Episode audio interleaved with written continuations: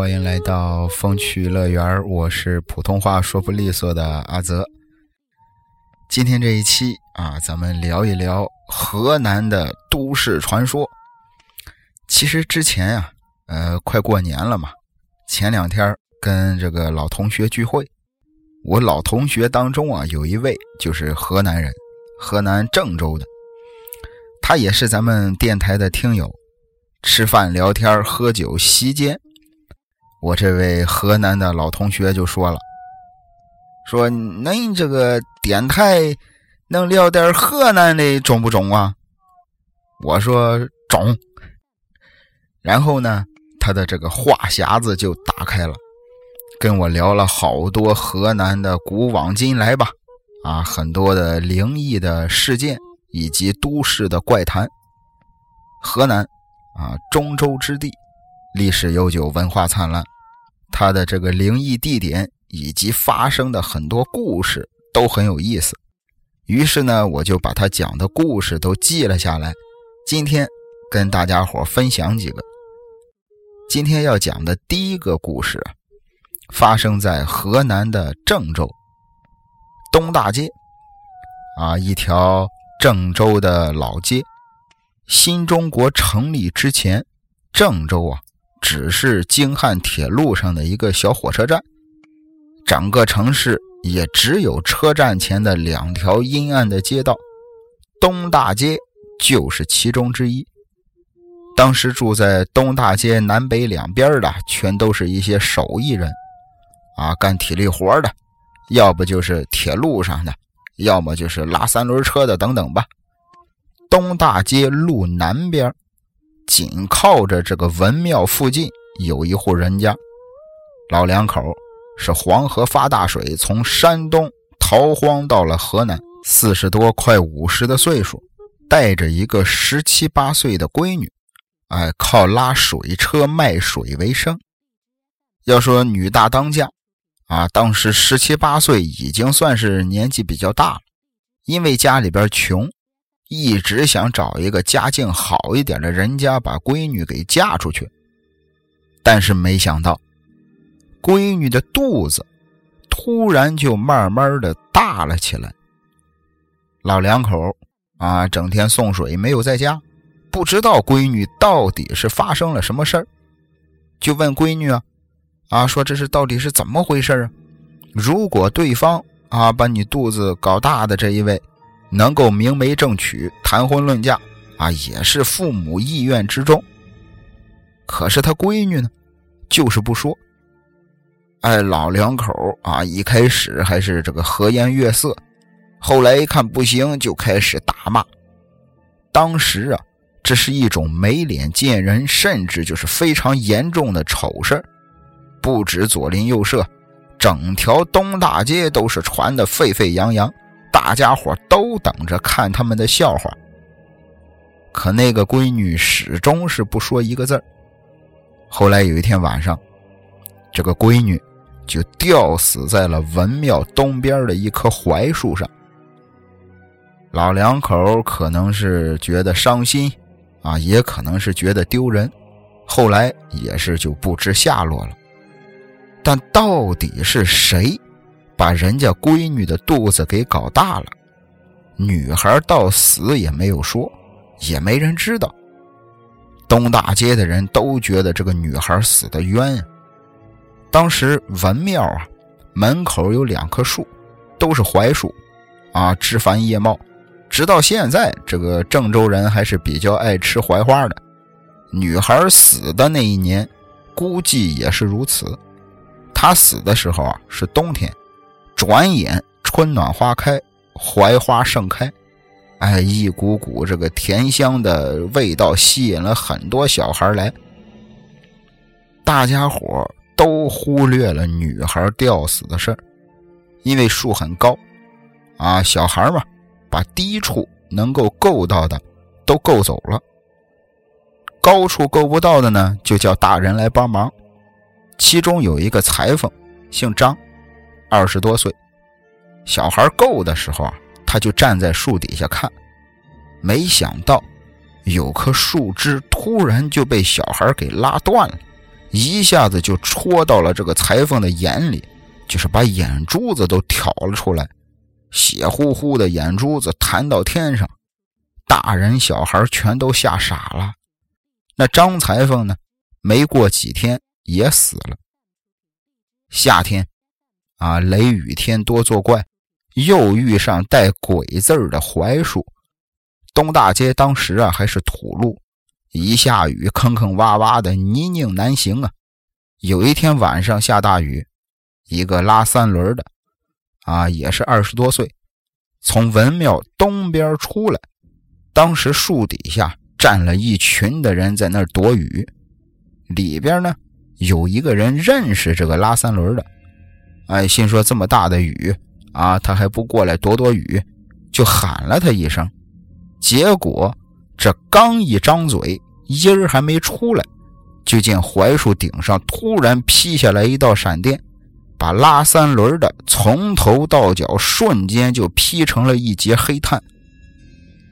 槐树下的人虽然是个个胆战心惊，但全都没事啊，就是连出了这么两起意外，大家就觉得这槐树有点邪门了。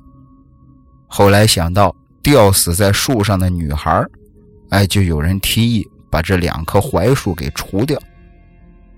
但是要说这个建议归建议啊，这事儿呢要文庙的人说了才算，毕竟是长在人家门口的树嘛。大家伙都开始躲着槐树走。不过文庙呢也一直没说过要除树的事儿。雷劈人之后，秋天很平静。到了冬天，有一天刮大风，当时郑州啊还没有黄河这个护林护黄黄，对不起，我嘴瓢了，请叫我 A K A 嘴瓢小王子。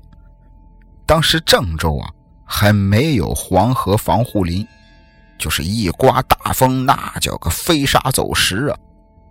一列运兵车在火车站停靠了，有队士兵下来转车。当天晚上走不了啊，啊！军官让士兵自由活动一会儿，到市里边吃完饭之后再回来集合。其中有两个新兵，就转转悠悠就到了东大街上。那天风大，街边的小吃摊呢也全都收了，东大街上是冷冷清清。这俩新兵心想：这么冷，是吧？连个避风的地方也没有。一眼看到那两棵槐树了，他俩呢就站在槐树底下避风。站了一会儿，心想不如咱们砍点这个树枝子，咱们生个火烤烤吧。啊，火一升起来，咱就暖和了。就拿着刺刀啊，开始砍树。因为树很高啊，他们拿枪上的刺刀去砍，没想到啊，有个新兵的刺刀没上好。他一使劲儿，刺刀飞到天上，直直落下来，正扎进自己的头顶。当时就头破血流，咽气儿了。说是死的那个士兵也姓张。发生这件事之后，东大街上的人啥也不说了啊，直接就把那两棵槐树给除掉了。但那两棵槐树原来的位置种什么？都活不了了。那接下来第二起都市怪谈的发生地是河南博物院。河南啊，作为一个文物大省，它收集展览这些文物的地方就是河南博物院。其实我们说的文物主要有两种来源，一种呢是传世，就是祖祖辈辈世代相传。这种文物一般都在主人家里保存着，啊，一般情况轻易的不会献出来给你。另一种呢，就是考古挖掘，说白了其实就是挖墓啊。再难听点就是刨人家祖坟。这是文物的主要来源，所以存放文物的地方气场一定要足够强大，要绝对的压得住。那博物院的人，整天和死人和鬼物打交道，当然比咱们寻常老百姓更明白一点。那现在的博物院靠什么镇住镇脚呢？靠它的外形，啊，金字塔的形状。坊间传闻啊，啊，坊间的传闻啊，这个金字塔本身就是一种非常神秘的建筑，但它给咱们的第一印象呢，就是国王的陵墓嘛。用国王陵墓的外形存放文物啊，就是再合适不过了。但河南博物院的金字塔，它是上下两个，一大一小，一正一反结合在一块儿的。坊间传闻说，这个下方大金字塔的塔尖啊做了改动，用一个小金字塔哎倒扣过来夹在上面，它的作用是汲取宇宙的能量。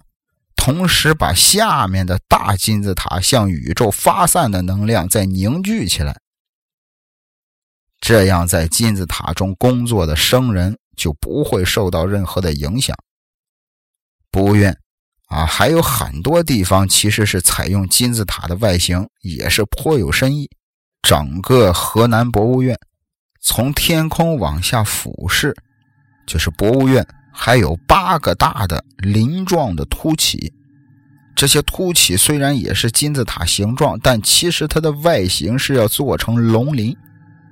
博物院房间开窗的时候啊，是从下向上推，推开以后，从外边看，也是形成一个一个的小龙鳞。因为文物全部来自于古代。啊，龙是天子的象征，九五之尊就是真龙天子嘛。只有天子才能威仪天下。博物院大门左右两边各有一个圆球，啊，就是龙目，龙的眼睛。河南博物院的这个门却是这个狮形口，为什么不是虎形口呢？因为门上沿是三角形，向上挑高很多。挑高的部分其实就是狮子鼻子，而虎形的鼻子很低，而且这个狮子嘛，一直有这个辟邪的说法。像古代啊，这个比较大的大宅门啊，官府门口不都是摆着石狮子吗？而且呢，这个大门啊，开了石形门，一是门前不用安放石狮子了，二是参观的这些人众。会源源不断的扬入狮口。其中发生过一件事说是有一年夏天，从下午三点整开始，就是天空啊，忽然就变得就是阴沉沉的。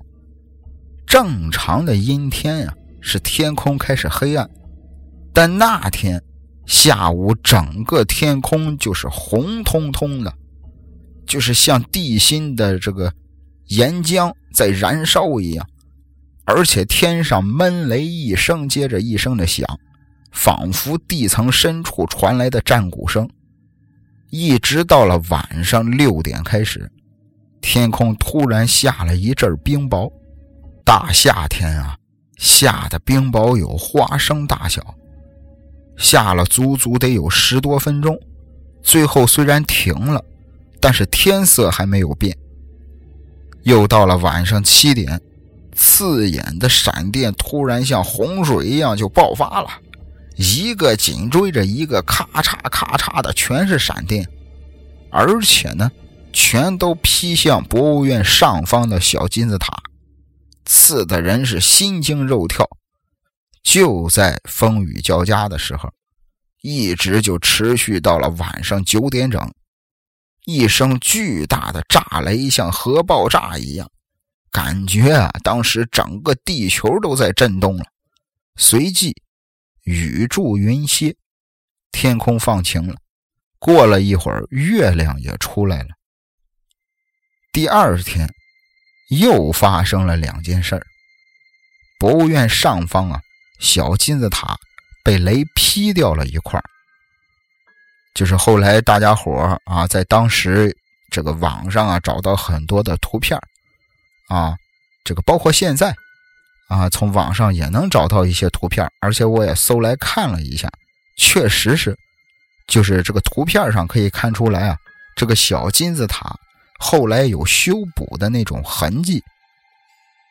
博物院九大镇馆之宝有一把玉柄铁剑，这个剑身也不知道什么原因就损坏了，但是玉柄还是好好的。那关于这把玉柄铁剑，玉柄和铁制剑本身呢，全都是完整的，而且你想想，作为镇馆之宝，它的保存措施一定是非常严密的，一般人根本不可能接近，啊，更别提破坏或者是盗取了。但雷劈事件之后，他的铁剑身只剩下了短短的一截。像是被这个高温熔炼成一个铁疙瘩了。现在残存的部分，啊，从大小、长短、体积来看，根本不会是全部的剑身。那但是，断掉的那部分剑身去哪儿了呢？没人知道，也没人能找到。在民间广为流传的一种说法，是认为啊，是有妖邪。要取用宝物，当天晚上神妖大战，天雷劈掉了房角，铁剑可能就是妖邪要取的宝物，也可能是神仙仰仗他打败了妖邪。啊，民间的说法，姑妄言之，姑妄听之吧。接下来是第三个都市怪谈，发生在二七广场，同样是解放之前。郑州的路灯很少，啊，就算有，也都是一个大灯泡，光线很暗，也照不了几米的距离。不过二七广场的路灯和其他地方不一样，上面挂过人头，下边死过老头。怎么回事？就是以前啊，抓到了一些小偷小摸，小偷。啊，尤其是小偷，当时是要游街示众的。冬天的一个傍晚，太阳已经落山了。四个五花大绑的小偷，脖子上挂着大木牌，被人拿着枪压着游了一天的街，一直走到了长春桥，也就是现在的二七广场。小偷看着很可怜，啊，一天不能吃，不能喝。一边游街，还要一边被这个打骂。有一个十二三岁的小男孩，拿着一个白面的馒头，啊，远远的跟着他们，但是呢，不敢靠得太近。说是有一个南方老头，啊，看着差不多六十多岁，穿的也是破破烂烂，可能啊也是路过的，过来呢就拦住了小男孩，要他手里的馒头。男孩哭着说：“说这个俺爹游街游了一天了，啥也没吃，啊，自己拿身上所有的钱买了一个白馒头，他自己一天没吃东西啊，也没舍得吃一口，哪能给老头？”老头说：“你也救不了你爹，天这么冷，我一个老头活不了几天，你还不如把馒头给我，算是救了我一命。”小男孩一看押解人的没注意，不顾和老头说话，赶紧追上去，拿着馒头就往其中一个人的嘴里塞，边塞边说：“啊，爹，你你吃一口吧。”那个人呢，刚咬了一口，押解的人就一枪托把男孩给打倒了，馒头也是滚落到一旁。那旁边南方的那个老头啊，赶紧跑过来扶起小男孩，对押解的人说了几句南方话。当时谁也听不懂啊，大体意思啊，可能是他爹偷东西，你也不能打孩子。要知道，当时其实，在那个年代啊，小偷是最招人恨的。那押解的那些人听不懂这个南方老头说的话，但是明白他的意思啊，看他的神情，他的语气。再加上一看这是个乞丐，二话不说也给了老头一枪托，把他打倒在地。这个时候，路灯亮了，老头站起来，走到一根路灯底下，怒视着打他的人。小男孩捡起地上的馒头，吹吹上边的土，拿到老头面前，意思是啊，俺爹吃不成了，你一个老头这么可怜，要不你吃了吧？”老头接过馒头，刚想吃，小男孩说了：“说俺爹其实没偷东西，他是让人给冤枉的，啊，已经够可怜的了，你也跟着啊，白挨了一顿揍，你比俺爹还可怜。”老头拿过馒头，他吃了一口，头顶的路灯就闪了一下，吃了八口，他头顶上的路灯就闪了八次。旁边另一个押解的人一看，拉开枪栓对着老头，嘣的就一枪，当场把老头就打死了。老头临死前，左手从衣服里拿出了一个干辣椒，右手把辣椒给碾破，往地上一个一个的放辣椒籽儿，一次就放一个，放到第六个，老头咽气儿了。没人知道他是哪儿的人，就把他的尸体埋到老坟岗了。后来，当时押解的两个人到银行的金库里干起了保卫，就在老头死的二七广场旁边的大金库，白天休息，晚上值班。老头死的第六年，打死老头的保卫晚上啊和平常一样去上班。路过老头死的那根电线杆，路灯啪的一下响了一声，灯泡直接就炸了。他突然就觉得胃里边辣的难受啊，一个劲儿的打嗝，眼泪直流，感觉像是有人不停的在往他嘴里边塞辣椒。他就是紧闭着嘴，咬紧了牙，可感觉就是像有一双巨大的手撕开他的嘴，用一个。大棒槌向他的肚子里边使劲的捣辣椒，胃里边像火烧一样疼的满地打滚，满嘴里吐血，牙齿啊到了最后，竟然也带着血一个接一个的被吐出来了。血吐完了，人死的时候捂着肚子、捂着没牙的脸，蜷缩成了一团。就在当天晚上。另一个，啊，打过老头的保卫，他并不知道自己当年同伴死的事儿，还和平常一样啊，晚上值班。金库这种地方啊，一直是很安全的，啊，从来没出过任何的事情。值班呢，也就是睡睡觉。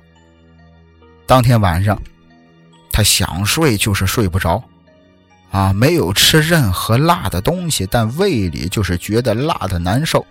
啊，辣的两个眼珠子直充血，一个劲儿的不停的喝水，啊，一闭上眼就看到一个穿的破破烂烂的老头站在一片坟地里向他招手。看这个场景啊，怎么看怎么像是老坟岗。总而言之，折腾了大半夜，他实在是受不了了，啊，想站起来，突然头一晕。就是感觉像是挨了一枪托，一头就栽倒在地，头烂了一个大洞，不省人事了。当天晚上，金库里莫名其妙的丢了九根金条，因为这个值班的这小子他解释不清啊，他也说不清自己头上的洞是怎么来的。别的值班人员都放了，他作为最大的嫌疑人。被关押了很长时间，啊，也是吃了一些苦头，但总算命是保住了。金库失盗的案子好像是至今都未破。跟我讲这个故事的我那位同学啊，也跟我说，说他自从听这个家里的老人给他讲了这个故事之后，他每回儿啊从二七广场经过，他都不敢看那里的路灯。那接下来的这个故事呢，讲的是紫金山弯路。黄河水利委员会啊，从迁到郑州以后，就在这个紫金山，从来没动过。从最早的家属区二宿舍到上班的办公区，要经过一个弯。但是说来也挺奇怪啊，郑州天天的道路改造，郑州老百姓俗话说：“郑州郑州天天挖沟。”但这段弯路从一九五五年到现在就没变过，就是这种弯路啊，在郑州已经是绝无仅有了。路两边是两层高的高墙，墙的一边呢是紫金山公园，公园里边树特别多啊，本来就阴森森的。另一边呢是黄委会的一座办公楼，楼很旧啊，还是五六十年代的那种老式的红砖楼，但是比较高，平时把弯路上的阳光全都给挡住了。人走在弯路里边，就感觉是像进了一条迷宫，就是莫名其妙的就会心情烦躁，就是想赶快从这里走出去。故事呢，发生在有一年夏天，那一年下大暴雨，全市都积水了，弯路两边属于紫金山公园的那个墙给倒了。当时是晚上八点多，墙一倒。正好砸死了一个从这个北往南路过的一个女孩女孩三十多岁，可能是这个着急回家。据说死的时候穿着红色的衣服，嘴里边一直念叨着自己小孩小孩什么的。这件事过后，第二年夏天啊，又是一场大暴雨。有一个出租车司机，晚上十点多，不知道怎么着，撞到这个弯路西边紫金山公园的墙上了，当时就是车毁人亡。走这条弯路的人本来就不多，所以当时什么情况谁也不知道。哎，就最后就当是一般的交通事故就处理了。这是七月的事紧接着转过头到了八月。又出了一起和七月一模一样的事儿，也是一位出租车司机，啊，大家都想着这一段啊是个弯儿，是个弯路，可能驾驶员开的太快，刹车失灵，可检查刹车发现刹车没有任何问题。到了十月，本来这个季节呀，啊，郑州啊不会下大暴雨了。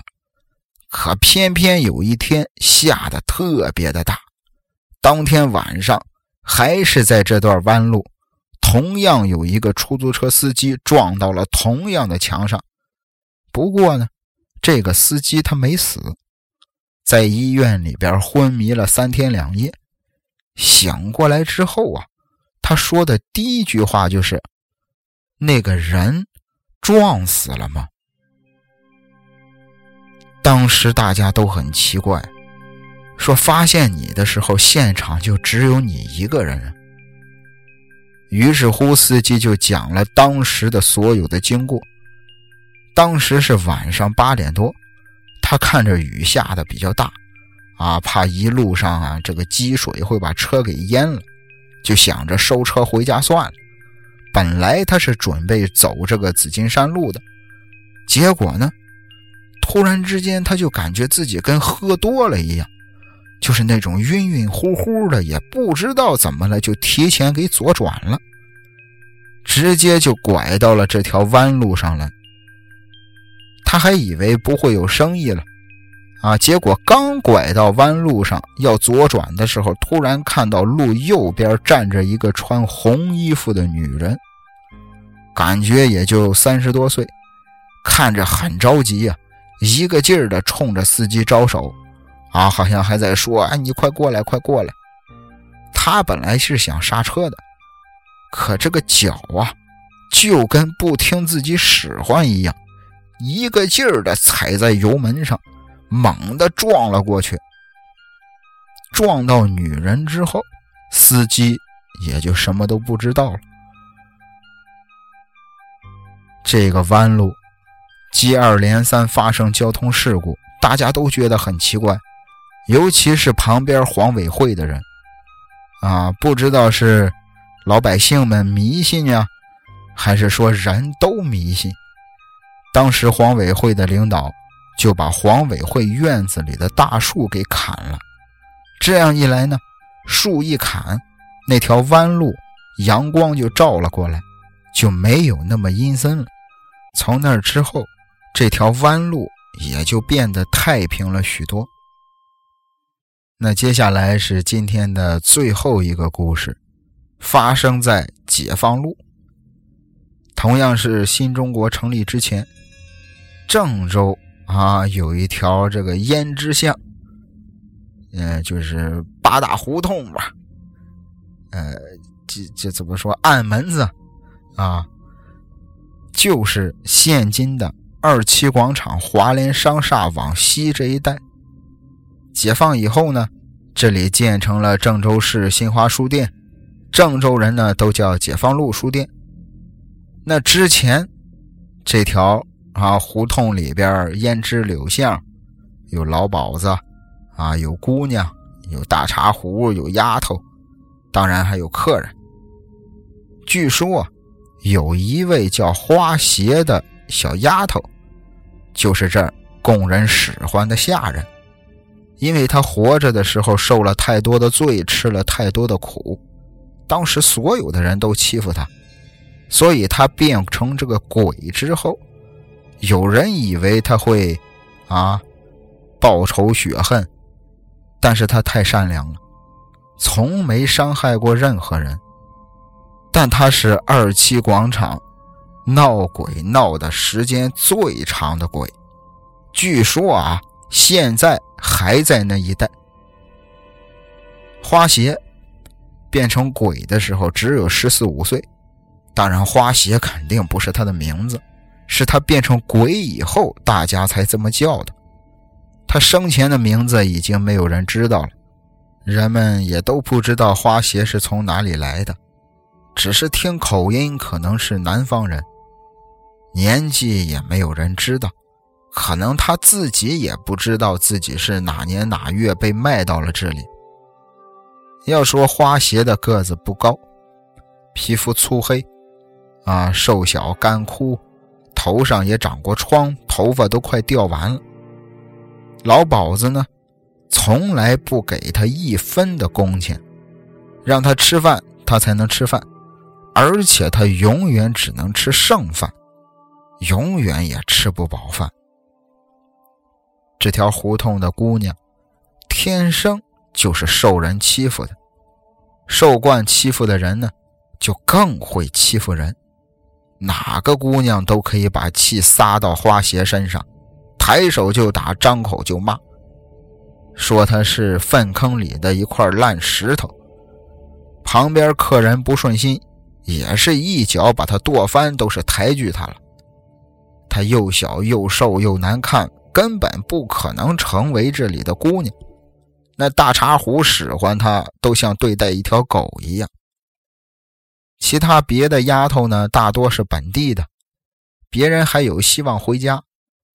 那一个连家在哪儿的都不知道的人，只能一辈子待在这条胭脂柳巷了。所以，所有人都有理由欺负他。当年啊。郑州人一天是吃一早一晚两顿饭，哎有这个挑担卖烧饼、点心一类的呢。穿街走巷，中间饿的话可以去买。一直到了某一年的冬天，据说啊，花鞋前一天才被老鸨子打过，遍体是伤，啊，血沾在衣服上都起了渣了，疼的也是起不了床。当时花鞋负责伺候的一位姑娘饿了，让花鞋去买个烧饼。天寒地冻，那天偏偏外边卖烧饼的不知道在哪儿，花鞋走了好远的路才买到烧饼。他担心回去之后烧饼凉了，就把烧饼放在胸前的衣服里暖着。老鸨子当时不给他衣服穿，花鞋穿的衣服很少。所以烧饼直接就贴在胸前上，结果一不注意呢，就沾了一点血。把烧饼交给这个啊窑子里的姑娘。姑娘吃了几口，发现烧饼上沾了血丝儿，突然就一阵恶心，把吃下去的东西全都吐了。姑娘没想到是花鞋的血，骂了几句花鞋啊，买个烧饼都买不好，把吃了几口的烧饼啊丢在呕吐物上，蒙头就睡觉了。可是花鞋太饿了，把姑娘吐出来的东西偷偷的捡起来吃了一口。这一口一尝，太好吃了，他从来没吃过的美味啊！花鞋一口气把姑娘吐的全都吃了，剩的烧饼呢，他没敢动，啊，但想着姑娘可能是不会再吃了，他就偷偷的揣在了怀里。过了一会儿，老鸨子让花鞋去伺候别的姑娘，花鞋怀中的烧饼就不小心掉了出来。烧饼啊，啊，花鞋哪来的钱买烧饼啊？紧接着就是老鸨子和大茶壶的一顿暴打。打完之后，老鸨子还说：“意思是你还想吃烧饼？我把烧饼喂狗都不让你吃。”说着就把烧饼就喂了狗了。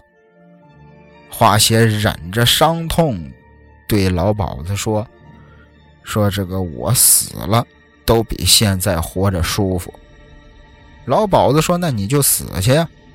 你死了，我喂狗，狗都不吃。”花鞋说：“我死了，肯定会变成鬼。”花鞋走不成路，爬出去，用剪刀自尽。死的时候，扎的肚子，扎了很多下才死的。临死。也受了无边无尽的苦了，真可怜。据说花鞋死后，并没有找那个老鸨子报仇。后来那个老鸨子又虐待死了两个丫头。当时的啊，这个政府要抓他，他害怕，自己自杀了。二七广场改造之前啊，这一带全都是服装店。但都是这个小街背巷，走在里边是阴森可怕。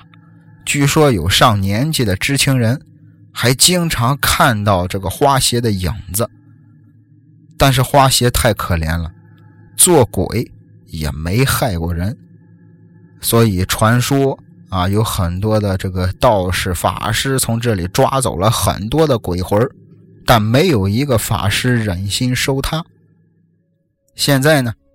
很多年轻女孩喜欢在二七广场这一带逛街、吃东西，啊，喝饮料、买首饰。据说花鞋变成鬼的时候，和他们是一样的年纪、一样的爱好、一样的对生活充满了期望。很多人都有过这样的遭遇，啊，甚至有时候会觉得在这里逛街，莫名其妙的就被人撞了一下。但仔细看看呢，又找不到人。有时候会觉得正在喝饮料，好像突然自己咕咕噜噜的，这个饮料自己响了好几声。再一看呢，杯子里的饮料少了一些。除此之外呢，还有人遭遇过，手里边拿着吃的在逛街，突然之间呢，就感觉啊，像被人拉住了，不能动弹了。就是这只手里拿着的吃的，一个劲儿的往旁边拽，好像是有人也要吃一口一样的那种感觉。有的姑娘，啊，逛街正在挑衣服的时候，这个衣服会自己动几下，好像是有一只无形的手也在和你一起挑衣服。买饰品的时候，啊，各种小首饰啊，耳钉啊。你会听到有一个南方的口音在你耳朵边说好看或者不好看。你回过头左右找找，却发现没有人。还有人说过，有时候在这逛街呀，就是莫名其妙的会感觉自己一阵一阵的心慌。哎呀，就是甚至紧张的浑身开始起鸡皮疙瘩了。要知道，发生这些事的时候。很有可能就是花邪还在你旁边转悠呢。当然了，啊，老话说，人不一定都是好人，而鬼也不全都是坏的。花邪的善良和淳朴，一定会让他在另外一个世界幸福的生活，做自己喜欢的事儿。也希望花邪能够永远安息吧。这就是今天的节目《云南都市怪谈》。大家如果说喜欢这种怪谈类的节目啊，我们可以往后做一个长久的系列。啊，各个城市的都市怪谈，河南都市怪谈、广州都市怪谈、深圳都市怪谈、北京都市怪谈，啊，我们可以每个城市一个城市一个城市的讲。那节目的最后呢，感谢各位的收听，一首经典老歌献给河南的朋友们，咱们下期再会。